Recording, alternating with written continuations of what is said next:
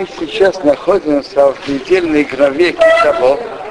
И недельная глава Китаво начинается с интересного закона Торы. Тора говорит нам, что когда ты придешь в страну, что Бог твой Бог дает тебе в наследство, наследующий ее поселишься в ней, и возьмешь от первинных плодов земли, что Бог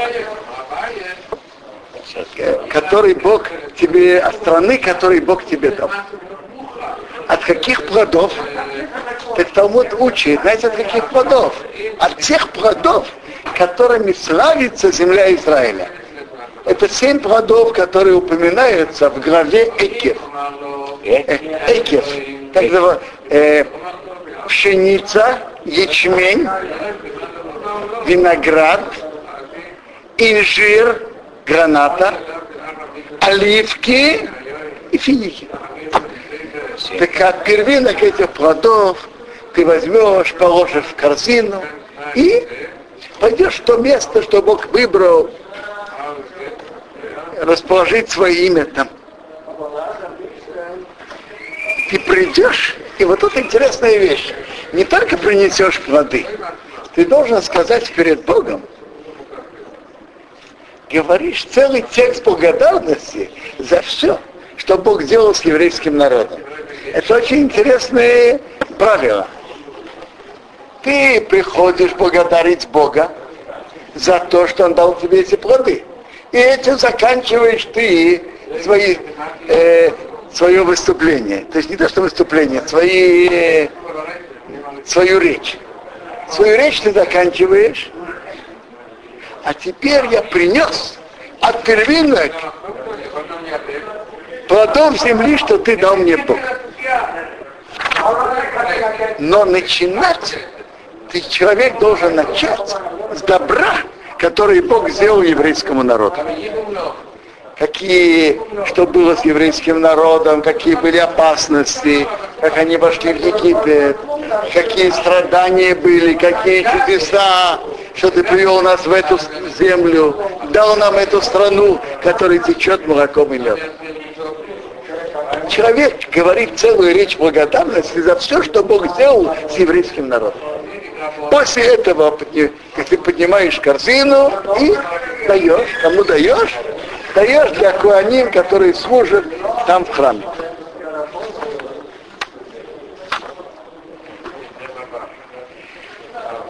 Благодарность Богу – это одно из больших качеств, которые мы должны учиться. Вот, например, есть много благословлений, которые мы произносим за пищу, на заповеди, которые мы делаем. Когда мы одеваем тфилин, мы что говорим? Благословление. Теперь мы моем руки, благословление. Едим что-то, пьем что-то, благословляем Бога. То есть э, это выражение благодарности Богу. Это одно из важнейших сторон служения Богу, ощущать к Нему чувство благодарности и выражать ее. И, и это главное содержание этой заповеди о принесении первинных, первинных плодов. Чувствовать благодарность Богу и выражать ее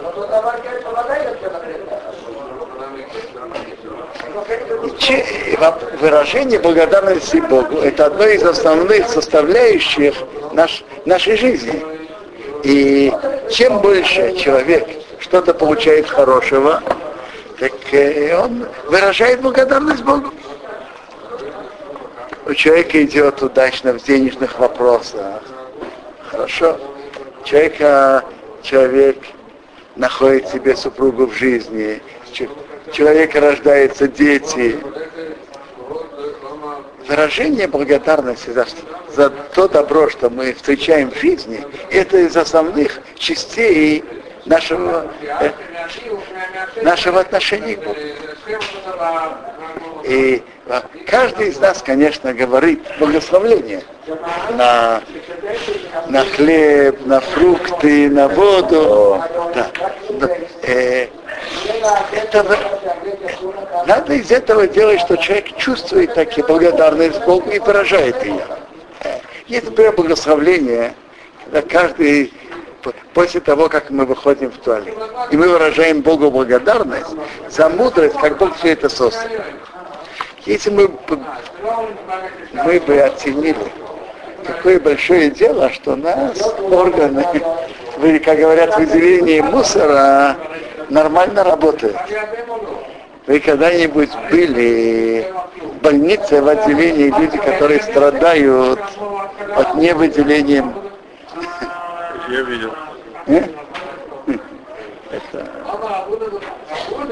Через трубочку. Без трубочки не могут.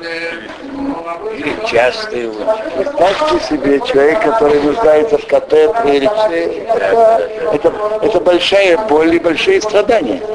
Мы выражаем Богу благодарность этим благословлением после выхода в туалет, который создал человека мудро и создал, что то, что должно выделяться, выделяется, выходит. Это, если говорить честно, то это как, как какая-то операция, которая прошла без, без укола. И ножа. Э, да? А вот э, то, что мы говорим о заповеди, вот то, что как говорят, как бы создают ангела, когда человек говорит благословение на воду, на любое благословение, как это может если в этом тоже сказать немножко? Что человек э, Каждый человек своим добрым делом как бы создает духовную силу, как ангела, которые, которые нас потом хранит. Интересно, в каждое благословение, э, благословение, что мы говорим на что-то, мы спускаем на себя новые изобилия, чтобы у нас было дальше так. Говорят, раввины говорят, что благословление, которое мы говорим после туалета, и говор... выражение мы же говорим, который создал человека мудро, и создал, что должно быть, и создал там полости, дырочки, что если бы что-то было, то, что должно быть открыто, закрылось бы, или, то, э, или наоборот, мы бы не могли дальше существовать. Так раввины говорят, что это благословление, если произносить его как надо, это помогает нормальному здоровью и функционированию организма. Где говорят? Так говорят. Потому что мы же благословляем Бога за то, что организм нормально функционирует. Мы говорим конкретно насчет выделений, что должно быть. Но выражение включается также все функционирование. Когда мы благодарим Бога за пищу, то Бог послал нам таки, чтобы всегда было, что надо. И так каждое благословление приносит с собой благословление Бога свыше.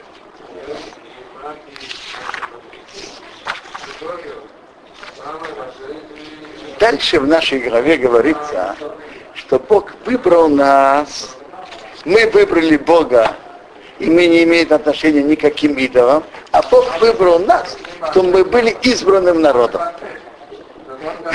Я хотел бы сказать, пару слов принципиальную разницу между тем, что мы говорим, что Бог выбрал тебя быть ему избранным народом и соблюдать все заповеди, и что ты был выше всех народов.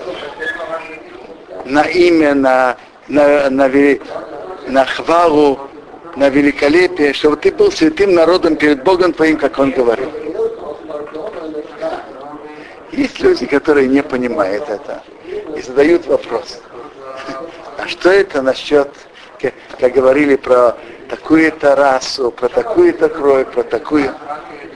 Есть принципиальная разница, что мы говорим про избранность еврейского народа от всего избранности, я не знаю кого, арийцев или кого-то других. Они говорили, что мы избранные, и поэтому нам все позволено. Мы можем всех уничтожать и мучить и, и всех топтать. И мы можем делать все, что мы хотим. Избранность еврейского народа совсем другая. Когда мы читаем про избранность, сохранять все его заповеди, и что ты был выше э, всех народов на хвалу на имя и на великолепие, и чтобы ты был святым народом перед Богом твоим Богом, как он говорил. Избранность еврейского народа это в первую очередь быть святым. В первую очередь это обязанности, что вел себя благородно во всех отношениях. То есть избранность еврейского народа, другими словами, как, как говорят, как тяжела ты шапка Мономаха. В первую очередь это быть святым и повести себя благородно, в первую очередь. И поэтому ты ты избранный, любимый и всех других. Это не просто э, ты имеешь все, все дозволенность, наоборот. Ты имеешь на себе особую святость, особые обязанности. И вместе и, и ты, и ты избранный народ. В этой главе рассказывается, как Бог собрал, э, э, велел, велел евреям сказать, что будет, когда они перейдут Иордан. Когда они перейдут Иордан, между двумя гор, горами, Грязим и Ивал, они находятся возле Шхема, так там вы примете на себя еще раз всю Тору. Благословениями и проклятиями. Как это было? Бог велел так. Это уже было, когда евреи перешли Иордан. И это было из первых мест, куда евреи вошли, то они встали между двумя горами, Грязим и Ивал. И шесть колен, написано в Торе, чтобы встали на гору Грязим, шесть колен на гору Ивал, левиты говорят ко всем, э, ко всему еврейскому народу, так они говорят, благословен, кто то-то, то-то будет делать, и все отвечают о меньше, что мы подтверждение, согласие с этим, чтобы так и так и было. Левиты? Левиты в середине. Так. Но э, Рав Александр обращает внимание на важную сторону этого. Тут с одной стороны написано левиты обращ... находятся в середине, и они обращаются ко всему еврейскому народу. И те, кто стоят на горе Гризим, и те, кто стоят на, гору, на горе Ивал. И левиты обращаются ко всему еврейскому народу, говорят, а, это с одной стороны. С другой стороны написано, эти встанут на горе Гризим, лев... Где Леви? Наверху или внизу? С одной стороны написано наверху, с другой стороны написано между горами. И с одной стороны на горе грязи, а друг, написано и написано между горами. Как, это, как это может быть одновременно? Очень просто. Лев, были левиты, которые были как священнослужители, которые обращались э, и выкрикивали то, что надо было выкрикивать благословение и проклятие. Так те левиты, которые как, как служители Бога выкрикивали, они были в середине. А остальное колено Леви стояли на горе Грязи. Теперь так. Тут написано 11 вещей. Значит, прежде всего они обращались, все поворачивались к горе Грязим и говорили благословлен, который то-то, то-то не будет делать, а потом обращали, поворачивались горе Ивал и говорили, проклят, кто будет то-то, то-то делать. Тут всего всего 11 вещей, 11 предложений. И эти предложения, это все действия, которые обычно люди делают тайно. Например, одно из них. Проклят тот, который делает идол тайно. Проклят, кто относится неуважительно к отцу и к матери. Скажите, кто-то знает, как другой человек относится к своим родителям? Никто этого не знает. Это обычно тайная вещь.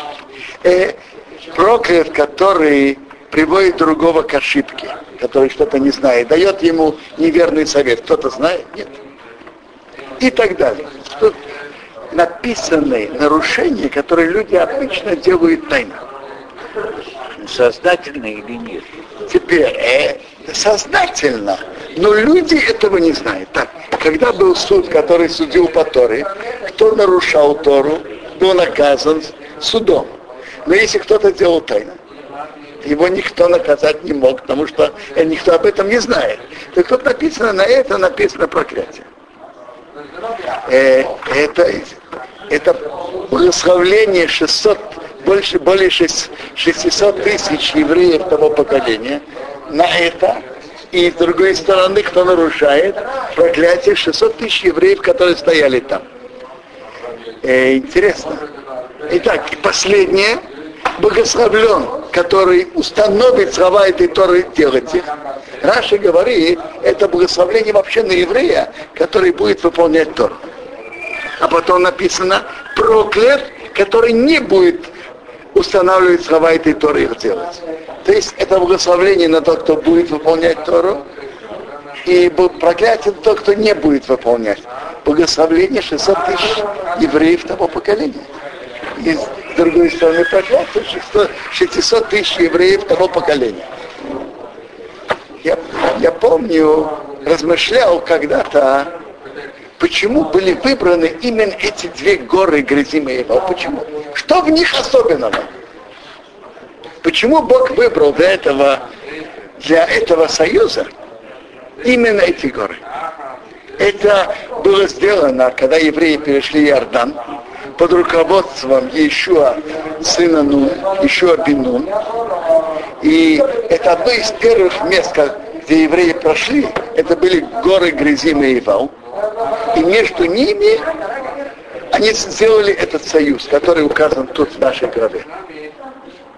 Но почему именно эти горы? Что в них особенного? Я скажу вам мое, мое предположение. Я был там, наверное, лет 15-20 назад, до всего мирного процесса, когда еще можно было туда ехать. Так э, я был там дважды и посмотрел на них, что бросается в глаза контраст между горой Грязим и горой Ивал. Они находятся прямо одна возле другой. А контраст бросается в глаза. Особенно резко бросается в глаза контраст тот, кто стоит между этими, между этими двумя горами. Гора Грязим полностью покрыта травой и деревьями. Гора Ивал голая, скала. И они находятся прямо одна возле другой. Очень близки один к другому. Я был там. Так я думаю так.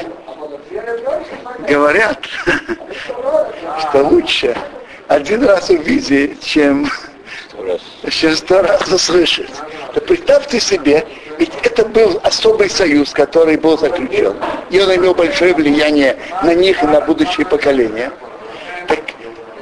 Было очень важно, что когда они говорят, благословен тот, кто не будет делать тайны идола, поворачивает свои, свое лицо горе грязи, и они видят, как прекрасно цветет.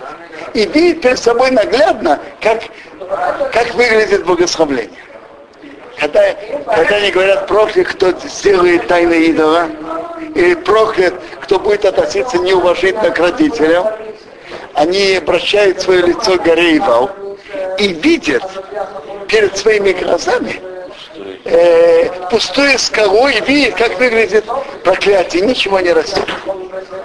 И, так это имело на них большое влияние, что они это ощутили, не только, не только говорили, но и ощутили, как выглядит благословление и как выглядит проклятие.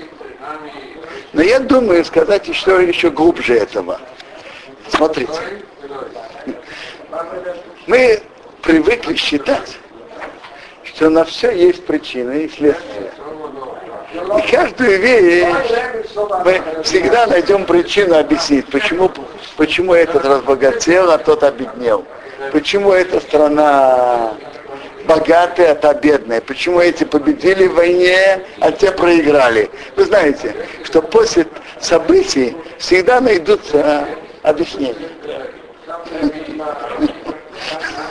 Теперь так. Тора хотела нам показать интересную вещь. Интересный феномен. Что в корне вопроса все зависит от, от решения Бога и его руководства мира. Он ведет через эти причины и следствия, так он ведет мир, чтобы мы не видели, не всегда видели явно, как он руководит миром. Это его, э, это его расчеты.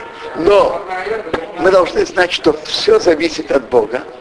А от чего зависит решение Бога? Знаете, от чего? Бог показал нам удивительное явление. Вы видите эти две горы? Они находятся в той же географической точке. Посмотрите. Одна прекрасно цветет, а другая голая скала.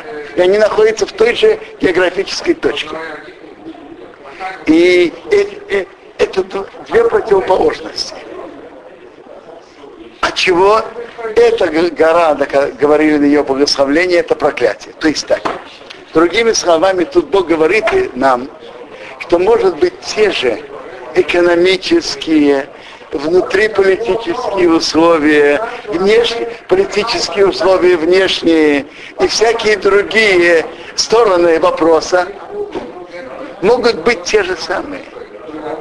Но будет ли благословление на, на еврейский народ, будет ли удача или наоборот, зависит от одного и только от одного. Будут ли идти евреи по пути Торы или наоборот отойдут от них. Все остальные условия могут быть совершенно такие же. И это нам ярко показывает гора Грязимя и Вал. Как пример. Они же находятся в той же точке, географически.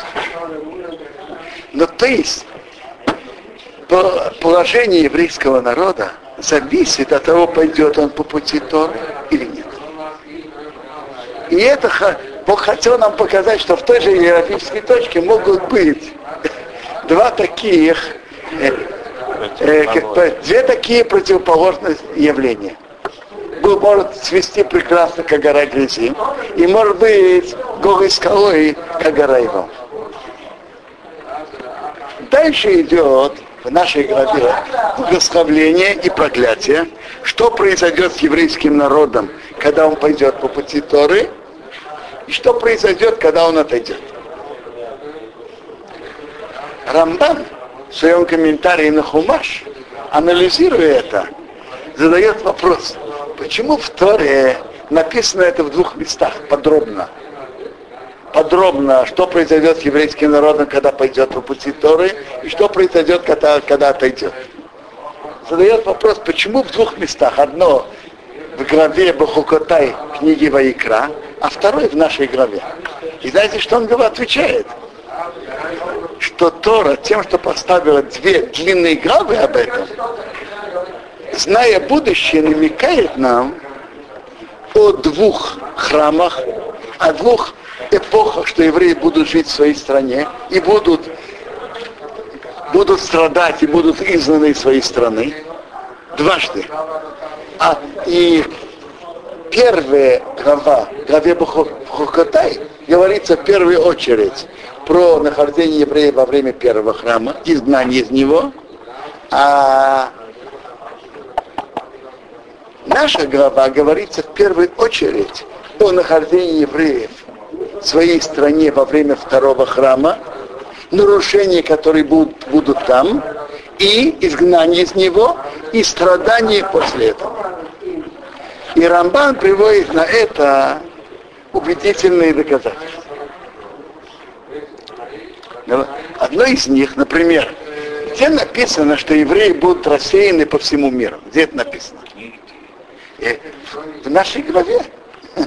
В нашей главе это написано, и это написано после того, как ты будешь вырван из своей страны. Я, я прочитаю просто без комментариев вот эти слова, которые написаны, и каждый непредвзятый наблюдатель увидит, что эти слова, которые были пророчески сказаны больше трех тысяч лет назад, удивительно выполнялись и выполняются написано так, вы будете вырваны из земли, что ты приходишь туда наследовать ее. И Бог тебя рассеет среди всех народов. С края земли и до края земли. Четкие слова. Что среди всех народов с края земли и до края земли. И удивительная вещь, эти слова, э, Тора уже даже на греческий была переведена где-то 2300 лет назад. И тогда евреи не были рассеяны по всей земле, среди всех народов с края земли до края земли. Они были в нескольких странах, которые, допустим, были были в Вавилоне, может быть, были в Испании, но рассеяны по всей земле, такого не было. Это выполнилось именно после разрушения второго храма только переведена 2400 лет назад. Как эта Тора переведена? Переведена, я имею в виду, переведена на греческий язык. Тора была переведена по э, инициативе египетского э, греческого руководителя э, короля Талмай, она была переведена на греческий язык. Я говорю, не то, что Тора уже была, она была уже стала известна среди других народов и была уже переведена на греческий. Септуагинта, который вообще-то наш греческий текст не точно соответствует тому переводу, но был греческий перевод Торы, был уже греческий перевод Торы приблизительно 2300 лет назад. Так. Тогда это еще эти слова не были выполнены. Почитаем дальше, что написано про жизнь евреев в изгнании среди тех народов ты не отдохнешь, и не будет покоя ступне твоей ноги. То есть бесконечное изгнание. Даст тебе Бог там сердце тревожное, изливание глаз и горечь души. Будет твоя жизнь висеть перед тобой, перед тобой. Будешь бояться ночью и днем, и не будешь верить в свою жизнь.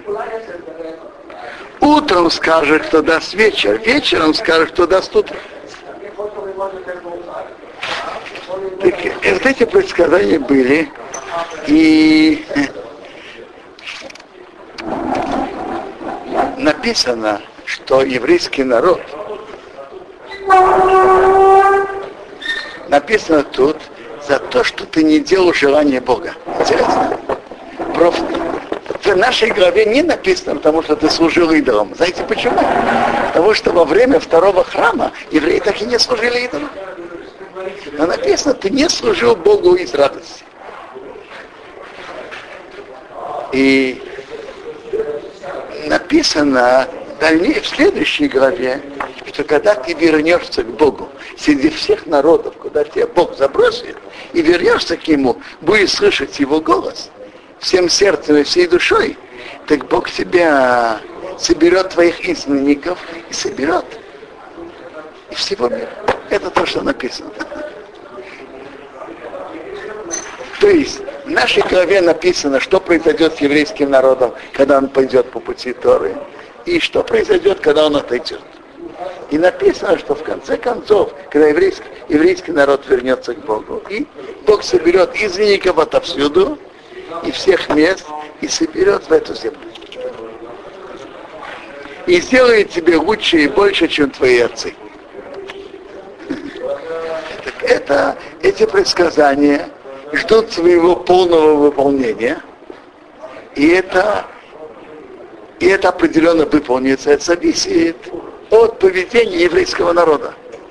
То есть полное собирание еврейского народа тут построение храма, собирание всего еврейского народа, и чтобы была э, процветание тут, независимость от других народов, то мы знаем, что есть предсказание о приходе Машиаха, который потомка из царя Давида соберет всех, ев... всех евреев сюда и построит храм.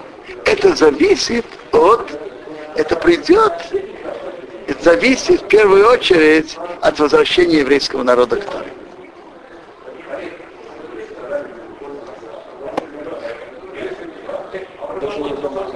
Что? Даже не в землю Израиля. Что вы говорите? Возвращение даже не в землю Израиля. Возвращение да. Не понял. Зависит от возвращения евреев к Торе. Да, возвращение евреев к Торе. Что- что Да. Даже не важно, где он будет, важно, чтобы он И определенно эти предсказания выполнятся. Когда?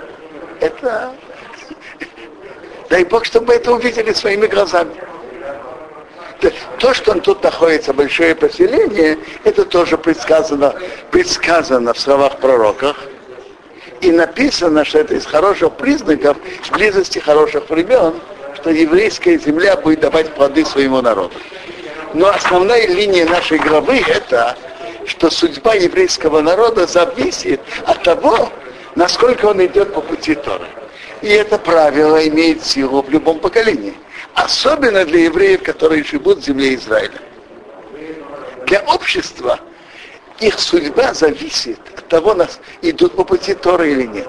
Так если сейчас задать вопрос, что делать, чтобы мы жили спокойно от всех опасностей, с юга, э, с севера, и, и с юга, и с востока, со всех сторон. Так если мы пойдем, укрепим наши, наше следование пути Торы, это укрепит наше, наше положение тут. Это- от этого зависит судьба еврейского народа. Я совсем не сказал, что мы не должны делать стара- старания практически, я не знаю, и- и- чтобы армия нормально работала, и чтобы, чтобы были пограничники на границах, и, и, и солдаты, и полицейские. Я совсем не сказал, что это не надо делать. Не в, в этом вопрос. Я говорю, если смотреть в корень, то корень нашего положения тут зависит от того, что мы будем идти, идти по пути Тора или нет. Если смотреть прямо в глаза реальной действительности, в реальной действительности мы тоже видим, что Бог делал и делал нам чудеса, которые не были естественными. И это подарок от Бога. Но чтобы мы были достойны этих подарков дальше, так нам на- надо, чтобы у нас было больше заслуг.